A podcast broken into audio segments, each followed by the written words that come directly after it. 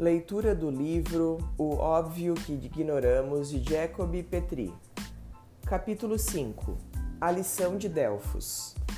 Porque, diante de situações difíceis, certas pessoas se tornam mais fortes, mais confiantes e mais seguras, enquanto outras simplesmente desabam? Nos dias que sucederam o Natal de 1991, uma coisa no mínimo estranha aconteceu em lojas que vendiam CDs nos Estados Unidos. Se você trabalhasse numa dessas lojas, seria inevitável perceber o grande número de adolescentes trocando o CD de Danger Rose, recém-lançado por Michael Jackson, pelo Nevermind do Nirvana. O que estava acontecendo? Danger Rose era a sensação do momento. A música principal que dava nome ao álbum ocupava havia semanas o topo da lista das músicas mais pedidas. Dangerous parecia ser o presente de Natal perfeito para um adolescente, não fosse por um detalhe. Embora ainda fosse quase imperceptível para muitos, o mundo da música estava prestes a concluir um ciclo e iniciar outro uma banda quase desconhecida, Nirvana, oferecia um novo estilo de rock ao mundo. Os adolescentes que ganhavam o CD de Michael Jackson iam até a loja para trocá-lo pelo CD do Nirvana. Esse fenômeno foi tão intenso que duas semanas após o Natal, Nevermind destacou Michael Jackson no topo das paradas e assumiu a posição número 1, um, que ocupou por anos afins. Criada em 1987 por Kurt Cobain, o seu ex-colega de escola Chris Novak da banda Nirvana foi responsável por um uma verdadeira revolução musical na década de 1990. Em 1989, dois anos depois de sua criação, já era uma das principais bandas na costa oeste dos Estados Unidos. Quatro anos depois, a música Smell Like Teen Spirit marcou o início de uma dramática e eletrizante mudança no mundo do rock and roll. Do rock and roll. Num só golpe, ela varreu os holofotes, os estilos glam metal, arena rock e dance pop, tornando o Nirvana a maior banda de rock do mundo.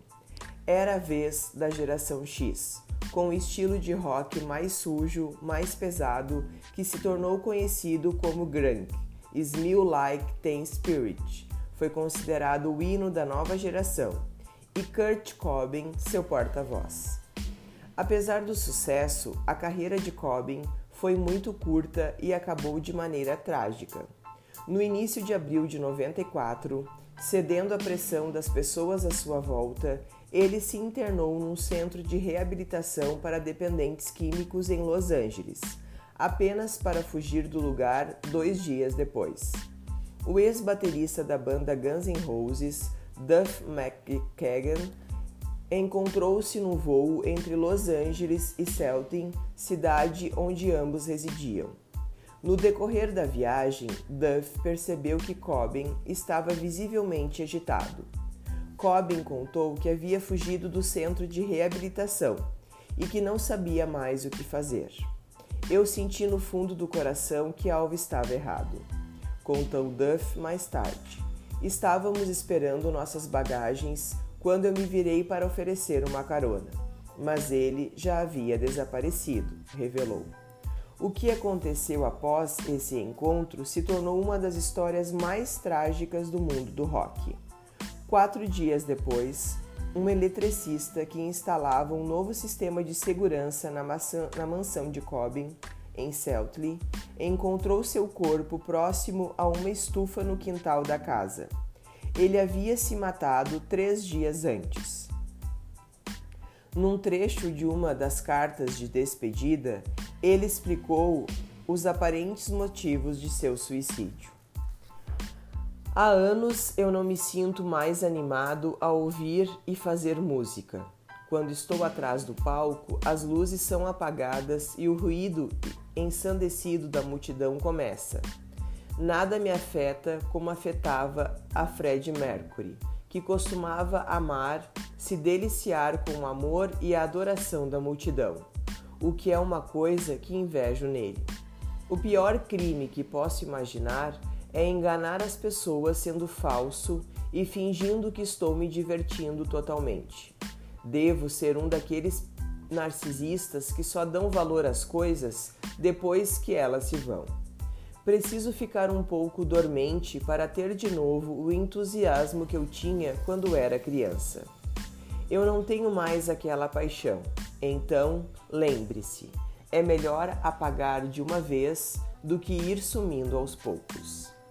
Kurt Cobain tinha vários problemas. Sua vida foi marcada pela depressão, por insuportáveis dores de estômago, por, por desgastes emocionais e, para complicar mais ainda, pela dependência de heroína, que ele negava, mas da qual nunca conseguiu ou quis libertar-se. A mídia não o poupava.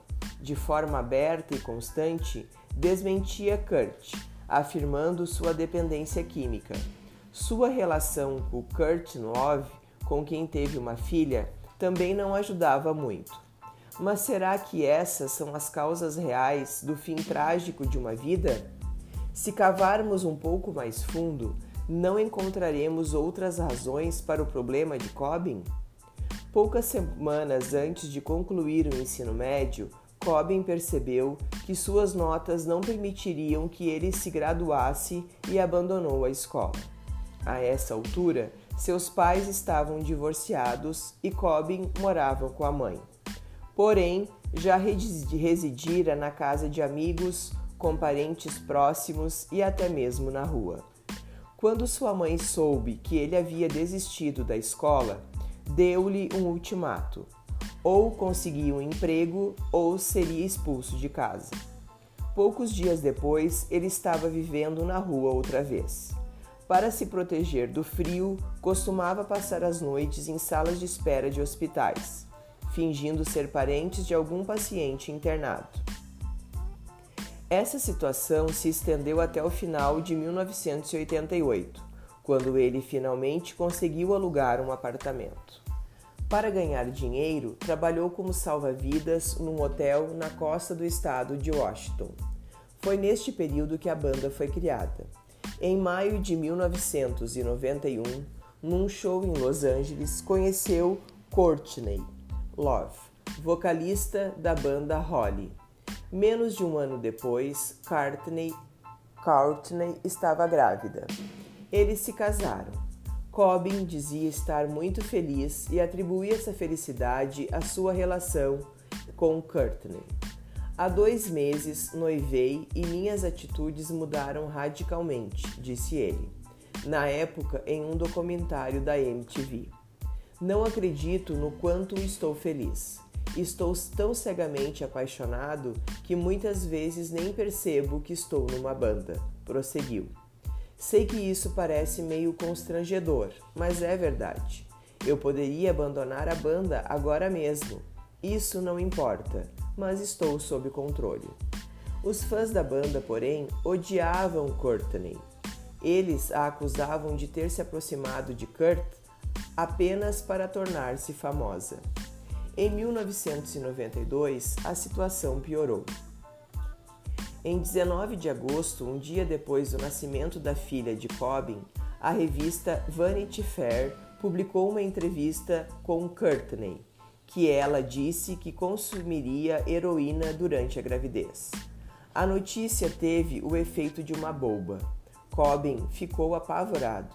Ainda na maternidade, com uma arma na mão, propôs a Courtney que ambos se suicidassem.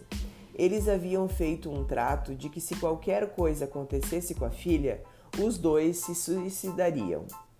Após a entrevista, temeram perder a guarda da filha, e Cobbin quis fazer o que havia sido combinado, mas Courtney conseguiu persuadi-lo a desistir da ideia. O casal teve de disputar a guarda da filha na justiça que determinou que o vício de ambos os desqualificava a assumir a paternidade. Quando a filha completou duas semanas, eles perderam a guarda. A justiça determinou que a menina ficaria com a irmã de Courtney. Depois de meses de brigas judiciais, seguidas de escândalos e humilhações, Cobbin e Courtney conseguiram obter a guarda da filha, o que deu início a um curto e raro período de estabilidade na vida de Cobbin. O fator Cobbin.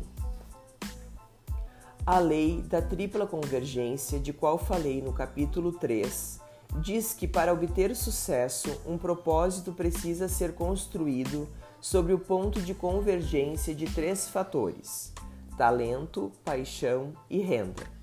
Se analisarmos essa lei no contexto da vida de Kurt Cobain, inevitavelmente chegaremos à conclusão de que ele se adequou perfeitamente a ela. Seu talento para a música era inquestionável. Never Me havia lançado em dezembro de 91. Foi considerado uma obra-prima. O álbum catapultou a banda para a popularidade e transformou-a num fenômeno mundial. Foram vendidas cerca de 25 milhões de cópias. Ainda hoje é considerado um dos álbuns mais importantes e influentes da história do rock. E quanto à paixão, Cobain revelou na sua carta de despedida que não sentia paixão pela música, mas basta ver seus clipes e suas entrevistas para perceber que isso não era verdade. Ele era tão apaixonado por música que, além dos álbuns do Nirvana, há suspeitas de que compôs praticamente sozinho os primeiros álbuns da Amanda Holly, na qual sua esposa era vocalista. Além disso, mesmo depois de conquistar o mundo, a banda seguiu sua ener energética carreira e lançou discos extraordinários. Todos são aclamados mundialmente como verdadeiras obras de arte. Não há como obter tanto sucesso sem estar apaixonado envolvido no trabalho. Mas, ainda que tivesse perdido sua paixão, Cobain poderia simplesmente encerrar sua carreira e se envolver em algo mais excitante. Ele não o fez porque a música era sua paixão.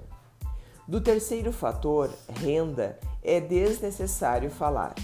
Nos últimos anos, Kurt faturou milhões, o que fez com que pessoas como Kurt Cobain, apesar de seu imenso sucesso, sejam tão vulneráveis às circunstâncias que os envolvem Analisando de maneira superficial, somos tentados a atribuir o suicídio de Cobain ao uso de drogas, à sua vida desregrada e às distintas formas de pressão que ele sofreu. Porém, essa explicação cai por terra sob um olhar mais atento, pois basta observar a maneira como Cobain reagia às críticas da imprensa e de seus fãs, para perceber que o problema era estrutural ele era extremamente suscetível a qualquer opinião. Uma simples crítica negativa da imprensa o atingia a ponto de querer tirar a sua própria vida. E foi o que ele fez. O problema da dependência em heroína era uma consequência da dificuldade de lidar com essas situações. O que aconteceu com Cobbin e o que pode ser chamado de fator Cobbin foi uma espécie de perda absoluta de identidade. Sem uma identidade própria, ele passou a se agarrar às imagens que a imprensa construía dele. Um elogio lhe dava ânimo, ao passo que uma crítica o desestabilizava completamente. O fator Cobain é um problema muito mais comum do que podemos imaginar. Lidamos com seus efeitos diariamente, experimentando sentimentos confusos sobre quem realmente somos.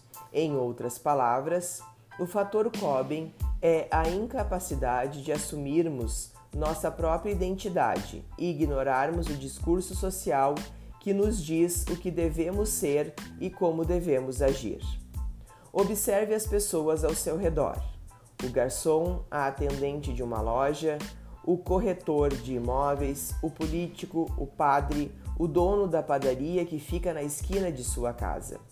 Todos demonstram um estranho comportamento como se estivessem desempenhando um papel completamente alheio ao que são em outras circunstâncias. O garçom, por exemplo, faz movimentos rápidos, rígidos pela situação. O padre assume um ar de seriedade quando sobe ao altar. O político se torna simpático. A balconista se torna amigável e sorridente. O que eles estão fazendo? estão representando um papel, sendo algo que eles não são. Essas pessoas agem de acordo com sua atividade para realizá-la. O problema que chamo de fator Coben surge quando confundimos essa imagem com quem realmente somos. Quando isso ocorre, perdemos nossa identidade e o contato com nossa essência. E se não sabemos quem somos, temos dificuldade de lidar com tudo que surge à nossa volta. Quando isso acontece, somos afetados por opiniões e fatos externos que assumem o controle sobre nossa vida e transformam-nos numa sombra dessas opiniões alheias. Qual é, por exemplo, o objetivo de criar um perfil num site de relacionamentos? Encontrar uma pessoa com quem você queira dividir sua vida, certo? Então, parece fundamental ser honesto desde o princípio. Mentir sobre renda, aparência, peso e altura são pontos negativos. Caso opte por negligenciar a verdade sobre essas questões, você será desmascarado já no primeiro encontro. Inevitavelmente, isso afetará, afetará seu objetivo final. Tudo isso é muito óbvio, mas como agimos na prática? Alguns anos atrás, o economista comportamental Dan Ariely e uma equipe de pesquisadores da Universidade de Chicago realizaram um estudo para averiguar o nível de sinceridade em perfil de sites de relacionamentos. A equipe analisou 30 mil perfis. O resultado foi revelador. A maioria das pessoas que tiveram seu perfil analisado dizia ter entre 26 e 35 anos. Mais de 4% dizia que sua receita anual era igual ou superior a 200 mil dólares, ou seja, que recebiam um salário de 16,6 mil dólares ou mais. Na verdade, outras pesquisas afirmam que menos de 1% dos usuários da internet têm renda nesse patamar. Portanto, chega-se a uma conclusão clara de que no mínimo 3 em, em cada 4 pessoas mentiram sobre sua renda. Os usuários também, ironicamente, diziam-se muito mais altos do que a média das pessoas. As mulheres, em geral, pesavam 10 quilos a menos do que a média das mulheres pesa na vida real. Os números são ainda mais contraditórios quando se trata da percepção da própria aparência. Três de cada quatro mulheres dizia ter uma beleza acima da média. Uma em cada quatro dizia ser muito mais bonita. Isso quer dizer que as chances de encontrar uma mulher com um nível de beleza médio são muito pequenas. Se sua intenção é encontrar uma mulher feia, será simplesmente impossível. Suas chances de encontrá-la num site de relacionamento são uma em cada cem. E os homens? Apesar de não serem rotulados como vaidosos, os números não diferem muito quando se trata de autodescrição. No quesito beleza, 67% também dizia estar acima da média. A cada 10, dois se diziam muito bonitos. Apenas um em cada 100 assumiam estar um pouco abaixo do que é considerado o padrão de beleza médio. Numa análise geral, Todos eram muito mais altos, muito mais ricos, mais atléticos e muito mais bonitos do que a média dos homens na vida real. Esses dados levam a uma pergunta inevitável: se essas pessoas são tão bonitas assim, por que precisam de um site para encontrar alguém? Os três estágios. Em 1970, dois cientistas chilenos, Humberto Maturama e Francisco Varela, divulgaram uma teoria revolucionária sobre cognição humana que ficou conhecida como Teoria da Cognição de Santiago. Maturana e Varela concluíram que usamos a mesma capacidade que possuímos para imaginar coisas, ter ideias e projetar a construção de objetos para criar uma imagem virtual sobre nós mesmos, um eu à parte para além do que somos. Mas por que excedemos tanto os limites da verdade na hora de criar essa imagem de nós mesmos? Porque assim como acontece quando conhecemos uma pessoa ou quando vamos a uma entrevista de emprego, queremos causar uma boa impressão. Para isso, deixamos de lado a realidade e apelamos para a construção do que acreditamos ser uma pessoa ideal, ou seja, alguém melhor do que nós. Isso revela um ponto crucial do fator Cobbin. Se para causar uma boa impressão acreditamos ser necessário criar uma imagem melhorada de nós mesmos, no fundo temos a convicção de que na realidade não somos bons o suficiente. Essa é uma constatação importante para quem deseja ter sucesso e felicidade na vida. Muitos de nós passamos a vida projetando uma imagem muito diferente daquilo que somos. Criamos uma imagem de como achamos que deveríamos ser e agir para sermos aceitos e admirados pelos outros. Na verdade, uma imagem daquilo que acreditamos que seria uma pessoa ideal. Inventamos essa imagem para parecermos perfeitos, mas no fundo sentimos-nos inseguros porque sabemos que, por mais perfeita que essa imagem seja, ela não é real. Esse é o segundo ponto crucial do fator Cobbin. Se não podemos ser autênticos, vacilamos. Temos medo de que, sendo autênticos, não sejamos bons o suficiente. Ao não sermos autênticos diante dos outros, não somos autênticos diante de nós mesmos. Escondemos nossas deficiências e nossos erros. Porém, no fundo, vivemos com medo e culpa e sentimos-nos arruinados. Buscamos o amor e admiração dos outros, mas não amamos e admiramos a nós mesmos. O ponto crucial desse processo é que, mesmo que tenhamos consciência de que essa imagem que criamos não é real, aos poucos ignoramos esse detalhe e começamos a realmente representar essa imagem. Sabemos que ela é falsa, mas investimos nossa energia nela. Construímos toda a estrutura para sustentá-la. Este é o terceiro ponto do fator Cobbin. Envolvidos neste processo, nós nos afastamos completamente da nossa essência e passamos a responder a essa imagem como se ela fosse real. Em outras palavras, nós nos confundimos com essa imagem. Para facilitar a compreensão deste processo, vamos analisar cada estágio com mais cuidado. 1. Um, estágio da identificação. O primeiro estágio tem início já nos primeiros anos da infância, quando aprendemos conceitos básicos como bom e ruim, bonito e feio, sucesso e fracasso, inteligência e ignorância. Assim que adquirimos uma noção sobre essas distinções, passamos a analisar, comparar e rotular as pessoas. Também percebemos que somos analisados e rotulados pelos outros. Então, passamos a formar opiniões sobre os outros, sobre nós e sobre tudo o que nos cerca. As notas que tiramos nas provas do colégio nos dizem se somos inteligentes ou não e comparamos nossa aparência. Encontramos ídolos e vemos o quanto eles são admirados pelo mundo. A partir de então, começamos a nos preocupar em causar certa impressão. Quando algo nos impressiona, passamos a imitar esse comportamento. Quem somos já não importa. Queremos ser como Kurt Cobain ou como qualquer outro. Em pouco tempo, não sabemos mais quem somos. Para recuperar nossa imagem, buscamos mais opiniões. Isso nos leva a ir em busca de aprovação.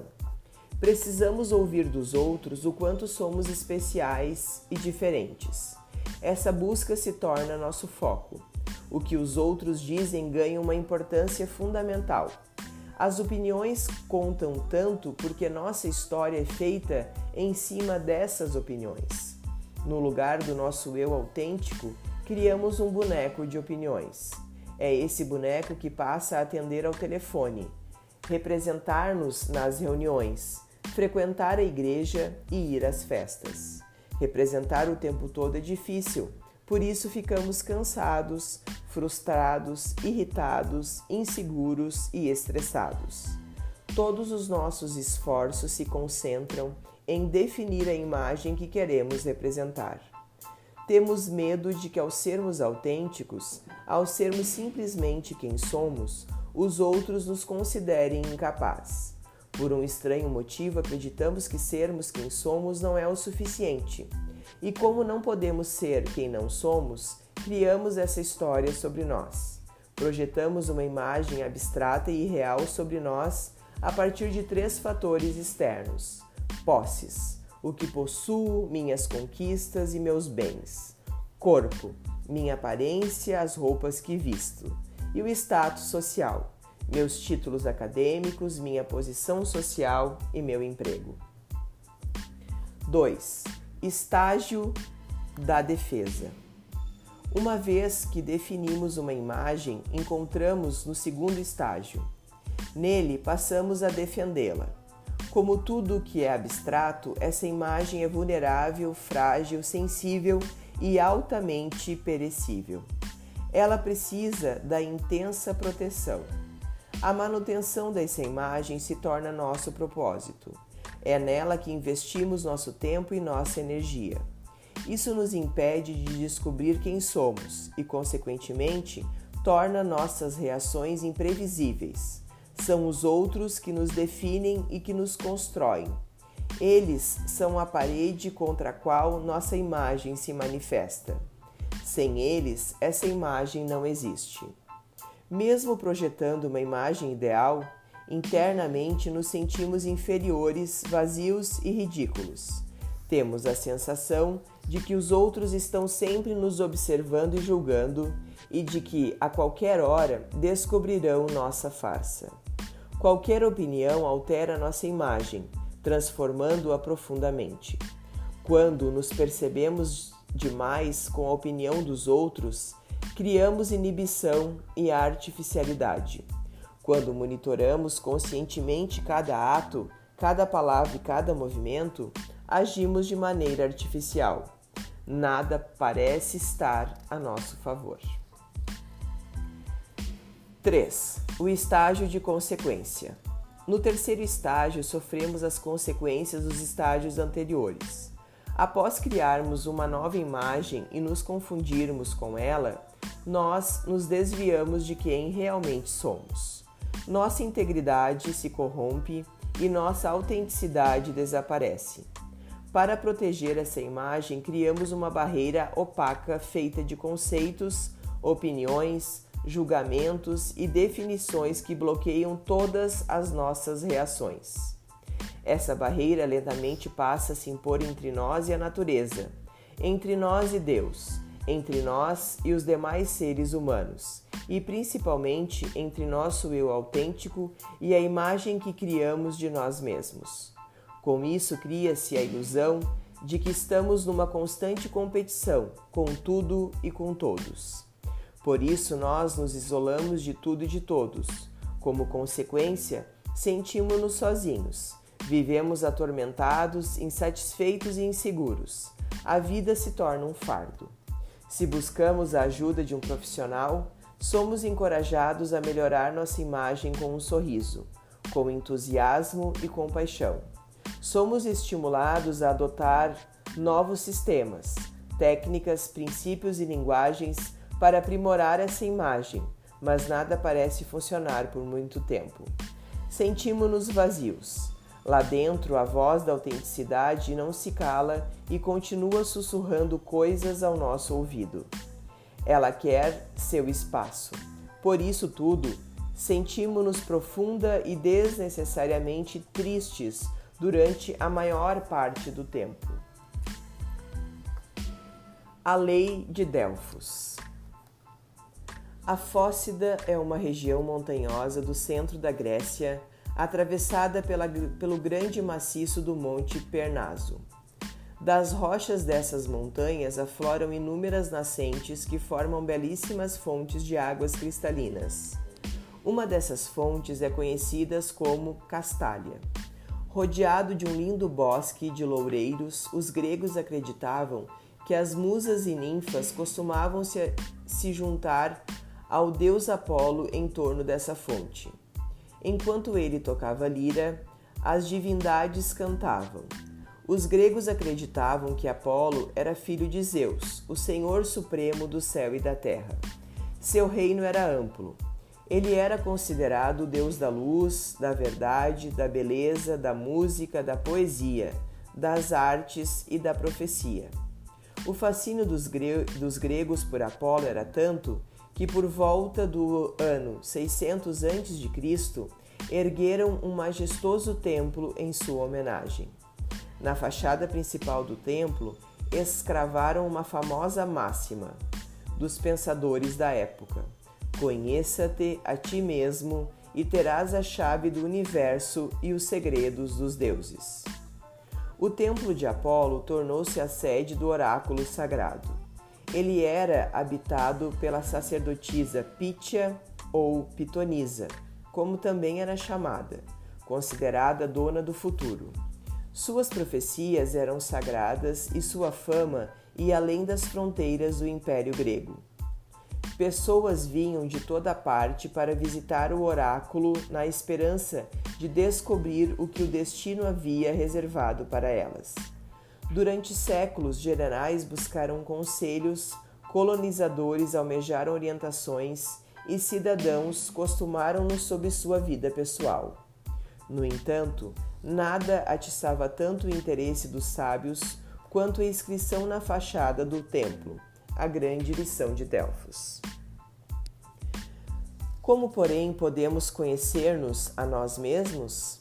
Considere isso da seguinte maneira: você pensa o tempo todo, certo?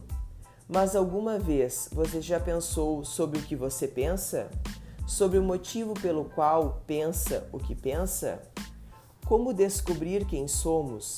Temos de adquirir as habilidades de pensar de forma deliberada sobre o que pensamos, de conhecer o motivo pelo qual pensamos o que pensamos e de assumir o controle sobre nosso pensamento. Temos de desenvolver a capacidade de pensar do modo que queremos pensar, assumindo o domínio sobre o pensar compulsivo que nos domina e que cria essa imagem ilusória de que eu diferente do eu real. Apesar da tensão persistente entre o pensar deliberado e o pensar compulsivo, nós temos o poder natural de pensar o que quisermos pensar, porém poucas pessoas desenvolvem essa capacidade. Escolher o que pensar exige muito mais esforço do que ter pensamentos involuntários. Deixar o pensamento se manifestar é simples, mas pensar de forma deliberada é trabalhoso e requer um autocontrole extraordinário. Não há coisa da qual as pessoas fujam mais do que manter o pensamento focado em alguma coisa específica e escolhida deliberadamente. Contudo, essa é a única forma de conhecer o eu que está por trás das aparências. Todos nós temos um filtro mental que define como iremos reagir a cada estímulo. Esse filtro é a forma característica como vemos o mundo. Ele nos diz a qual estímulo reagir e qual estímulo ignorar, qual tipo de comportamento odiar ou amar. É esse filtro que cria motivação em nós. Ele define como pensamos e força-nos a ter certas atitudes. Ele é único. Ele controla e filtra tudo o que acontece à nossa volta e cria um mundo que é só nosso. É esse filtro que faz com que uma pessoa ao nosso lado, mesmo diante da mesma situação, reaja de maneira completamente diferente. Quando julgamos alguém, quando avaliamos seu comportamento ou suas atitudes, usamos esse filtro. Também usamos o mesmo filtro para julgar a nós mesmos. Esse processo não é racional, lógico nem consciente. Ele não se manifesta de vez em quando. Ele está funcionando neste exato momento, quando você está lendo essas palavras. A maneira como você interpreta o que está lendo é só sua. Esse filtro define quem você realmente é. Ele é composto por caráter, valores, princípios e convicções. Conhecer-se a si mesmo é ter consciência de que filtro usamos para ver o mundo e obter controle absoluto sobre ele. E como você conseguirá atingir esse estágio? Da mesma maneira como descobre o caráter dos outros, ou seja, analisando, avaliando e refletindo sobre suas atitudes. Da mesma forma, temos de observar, analisar e avaliar a nós mesmos. Ao fazer essas análises com honestidade, descobriremos rapidamente que não somos o que pensamos ser, que aquilo que pensamos ser são apenas opiniões a nosso respeito e que, na verdade, somos o ser que pensa e que manifesta essas opiniões. Dessa forma, nosso eu verdadeiro autêntico se revelará cada vez mais claramente por trás das opiniões. A vida baseada na lição de Delfos. Se analisarmos a vida de pessoas bem-sucedidas, veremos uma verdade evidente. Pense por um instante sobre o início da carreira de Gisele Bündchen. Se ela se identificasse com uma falsa imagem de si mesma formado por opiniões, qual teria sido sua reação ao ouvir que tinha um nariz muito grande? Que seu jeito de desfilar era estranho? E se ela comparasse seu corpo com as das modelos esqueléticas que estavam no topo do mundo da moda em 1995, como Kate Moss? Se ela tivesse uma imagem insegura de si mesmo, como teria sobrevivido a oito meses de rejeições no início da carreira? Ouvir um não na adolescência é muito difícil, explicou Mônica Monteiro, ex-agente de Gisele. Já vi meninas fazerem muitas loucuras depois de ouvir um não. Após terem sido terem tido certo sucesso, como uma participação numa novela ou numa campanha grande, e então serem esquecidas, argumentou ela. Esse tipo de exposição tem despertado muita controvérsia na imprensa. Existem discussões legítimas sobre até que ponto o ser humano expor adolescentes a esse tipo de rejeição. O trágico não é que essas meninas sejam expostas a situações duras, mas que não estejam preparadas para essas situações. Algumas diziam que nunca conseguiriam, conta Gisele mas eu tinha consciência de que nem todo mundo consegui, precisava gostar de mim. Algumas pessoas gostam de melancia, outras de abacaxi. Isso não quer dizer que a melancia é mais saborosa do que o abacaxi. As pessoas têm gostos diferentes, afirmou ela. A lição de Delfos nos ensina que um desenvolvimento pessoal requer foco em um único ponto aquilo que verdadeiramente somos. Gisele nunca permitiu que os críticos a colocassem para baixo. Ela tem um corpo maravilhoso, mas o que realmente a fez alcançar tamanho sucesso foi a sua personalidade. A maneira como ela age, seu profissionalismo, afirmou Patrícia, irmã gêmea da modelo o resgate da autenticidade. Por tudo isso, uma vida baseada na lição de Delfos é muito diferente de uma vida comum.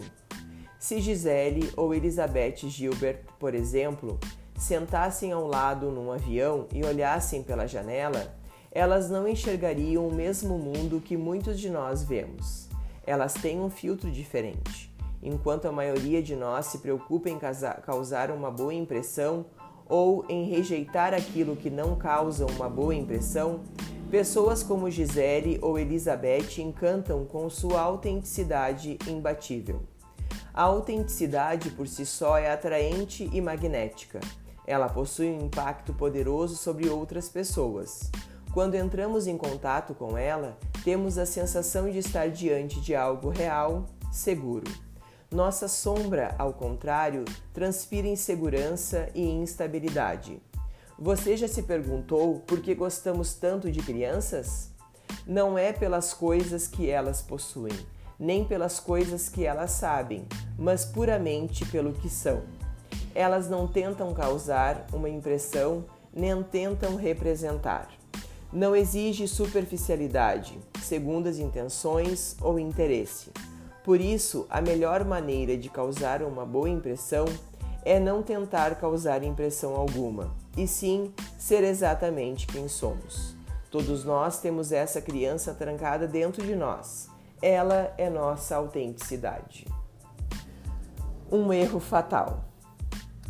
Porque a única forma de descobrir quem somos é observar nossos pensamentos e assumir o controle sobre ele? A resposta é muito simples. Para chegar a ela, suponha que você esteja numa sala de cinema.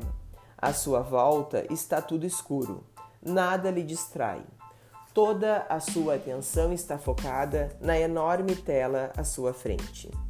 Nas cenas que se seguem, o herói do filme está prestes a cair numa armadilha preparada pelo vilão. Você fica ansioso. Torce para que o herói não faça o que está prestes a fazer. Você está tomado de angústia. Revolve-se no assento. Não, não. Pensa quase em voz alta. Mas à frente alguém ainda mais empolgado joga pipocas na tela e grita: Não faça isso, você vai se ferrar. A cena passa, seu herói no último instante decide seguir o caminho oposto. Pelo menos por enquanto, safou-se da armadilha. Você relaxa. Distrai-se, olha para os lados e depois para o alto. Por sobre o público percebe a luz do projetor cortando o vazio da sala. Você vira o rosto e segue o feixe da, o feixe da luz até o projetor. No momento, toda a empolgação desaparece. A história do filme agora lhe parece menos real. Você sabe que, por mais que tentasse, por mais que jogasse até a cadeira na cabeça do personagem, você não conseguiria mudar o, rodeio, mudar o roteiro do filme. A história já está filmada, editada, pronta, e cada vez que você repetir o processo, o resultado será o mesmo. A única forma de alterar a imagem que aparece na tela é alterar o filme que está sendo rodado no projetor. Na vida real acontece a mesma coisa.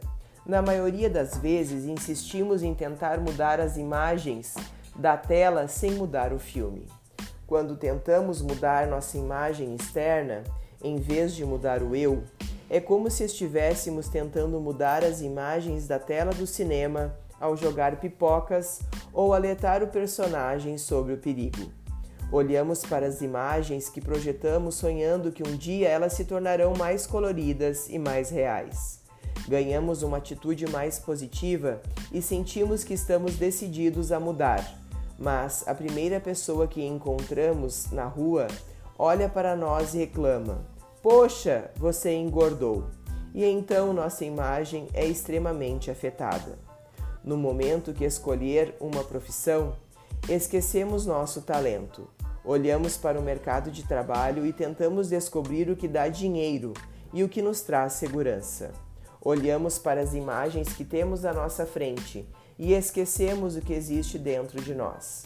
Mais tarde, quando tudo parece artificial, quando nada parece ser sentido, fazemos um, es um esforço intencional para tentar consertar as imagens. Porém, da mesma forma como não é possível mudar as imagens da tela do cinema sem mudar o conteúdo do projetor, não é possível fazer uma grande mudança na nossa vida se estivermos iludidos sobre quem somos. Não existe mudança nos efeitos se não, se não mexermos nas causas. Insatisfação não pode ser tratada com analgésicos. Ela precisa ser curada na fonte. Precisamos mexer nos fundamentos. O fator Cobbin versus a lição de Delphis.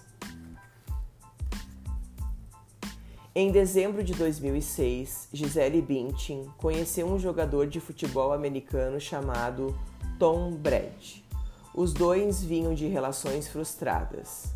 Ela terminara menos de um ano antes um namoro com Leonardo DiCaprio que entre idas e vindas durara quase cinco anos.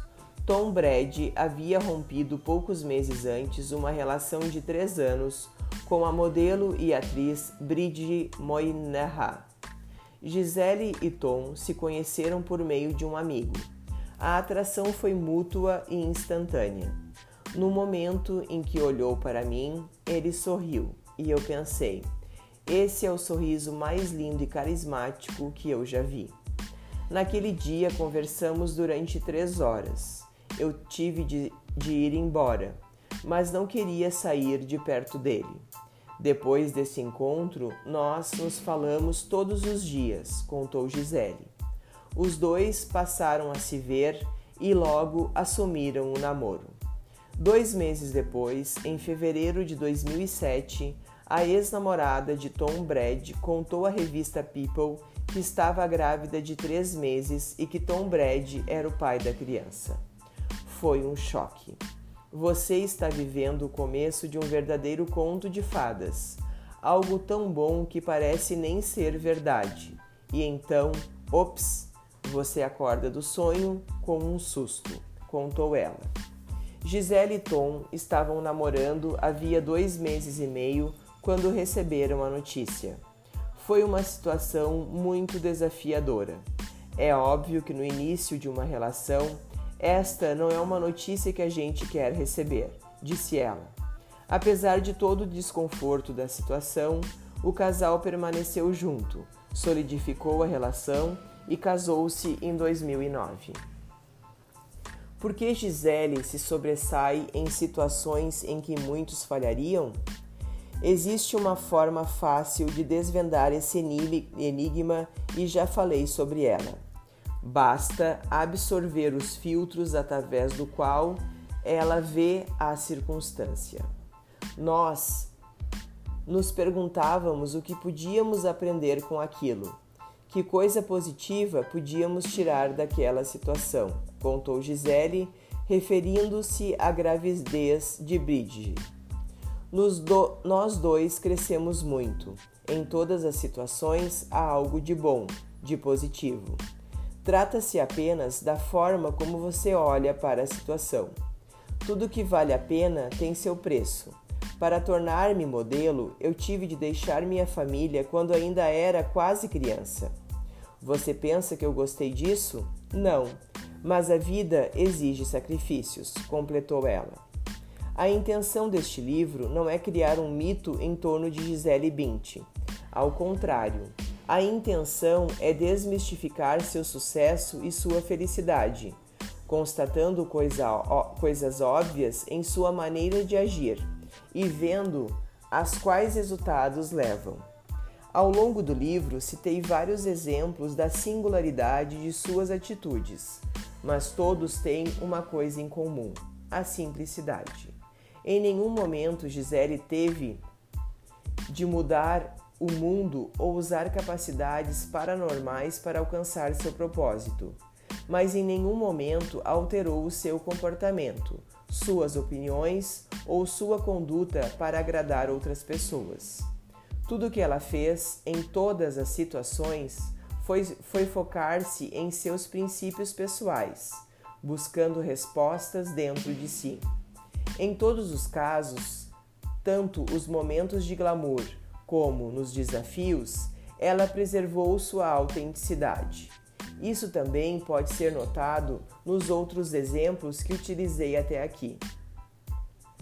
Pense nas histórias, nas histórias de Sylvester Stallone, Elizabeth Gilbert, Madre Teresa e Albert Einstein. Todos eles mantiveram o foco voltado para dentro de si. Todos seguiram a lição de Delfos. Com Kurt Cobain, no entanto, aconteceu o contrário. Talvez alguém argumente que a diferença entre Cobain e pessoas como Gisele são as circunstâncias em que nasceram. Cobain teve a infelicidade de nascer entre circunstâncias adversas em muitos sentidos. Gisele nasceu numa família estruturada. Se acreditarmos nesse argumento, estaremos afirmando em termos mais simples que o sucesso está estruturado sobre fatores alheios a nós, como a sorte de nascer em determinadas circunstâncias. Se você acredita nisso, o que pode dizer de pessoas como Sylvester Stallone? O erro do fator Cobbin é justamente entregar sua vida a circunstâncias que estão fora do seu controle. É dessa entrega que surgem sintomas destrutivos como medo, angústia, insegurança e desespero. Apesar disso, temos uma tendência muito forte a acreditar em argumentos como a sorte. Existe algo em nós que nos faz crer que a resposta para questões como por que ele conseguiu e eu não é necessariamente complicada e está além da nossa compreensão. Acreditamos que para ter sucesso na vida precisamos derrotar toda a competição e vencer o mundo, mas não é assim. A lição de Delfos nos impele o olhar o mundo de maneira diferente e entender que tudo o que precisamos vencer é a falsa noção de que temos sobre nós mesmos.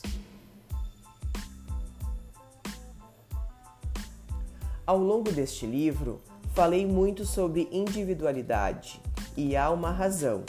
Nós somos o único obstáculo a ser vencido na busca da realização.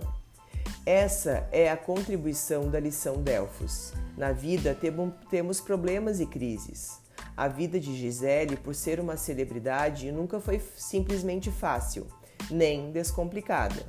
E ela nunca esperou que fosse diferente. A vida em si é um desafio, confessou ela apenas confessou ela apenas para em seguida justificar-se. Mas são justamente os, desaf os, os desafios que nos fazem crescer. Aí então está o motivo pelo qual Gisele consegue viver com momentos de pressão, enquanto Kurt Cobain não conseguiu. Gisele construiu sua imagem com base em suas próprias opiniões. Cobain construiu sua identidade a partir das opiniões dos outros. Ele era sensível, frágil e altamente afetado pelas circunstâncias à sua volta, que alteravam a percepção que ele tinha de si mesmo. Gisele, por sua vez, não importando o que aconteça à sua volta, age como se enfrentasse um desafio que poderá fortalecê-la, em vez de destruí-la. Em outras palavras, quando acontecia alguma coisa negativa em sua vida, Cobbin olhava para o mundo e se perguntava o que a mídia faria dele. Quando acontece algo negativo na vida de Gisele, ela olha para dentro de si e pergunta o que pode fazer diante daquela situação. Em suma, o que distingue as pessoas que alcançam seus objetivos e as outras que fracassam não são os fatos e as circunstâncias que as envolvem, mas a maneira como elas lidam com o mundo. A diferença entre as pessoas que se fortalecem com a crise e aquelas que sucumbem é que as primeiras constroem sua personalidade de dentro para fora e as outras de fora para dentro. Invertendo o processo. De forma mais genérica, a lição de Delfos então ensina que é preciso construir a vida de dentro para fora e não de fora para dentro.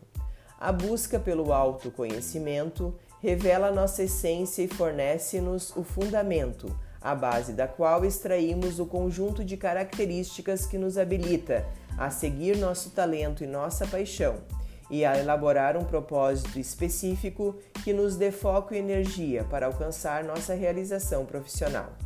Se olharmos o sucesso por este ângulo como um processo de dentro para fora, e não de fora para dentro, é possível compreender porque algumas pessoas têm uma influência tão grande sobre o mundo que os cerca.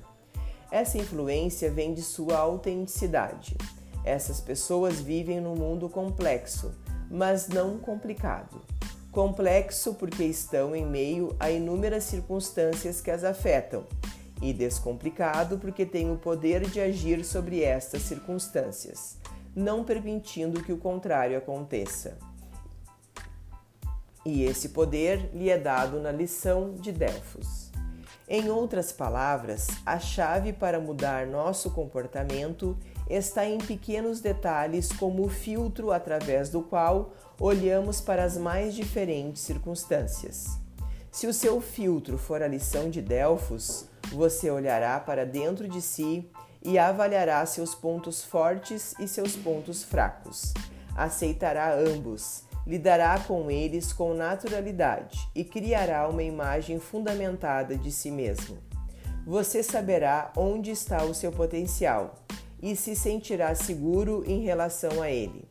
Também conhecerá seus pontos fracos e por isso saberá como lidar com eles. Não terá nada a esconder, nem precisará esconder qualquer coisa. Nada poderá lhe surpreender. Não se sentirá seguro porque sua imagem tem bases sólidas. As opiniões alheias não lhe afetarão.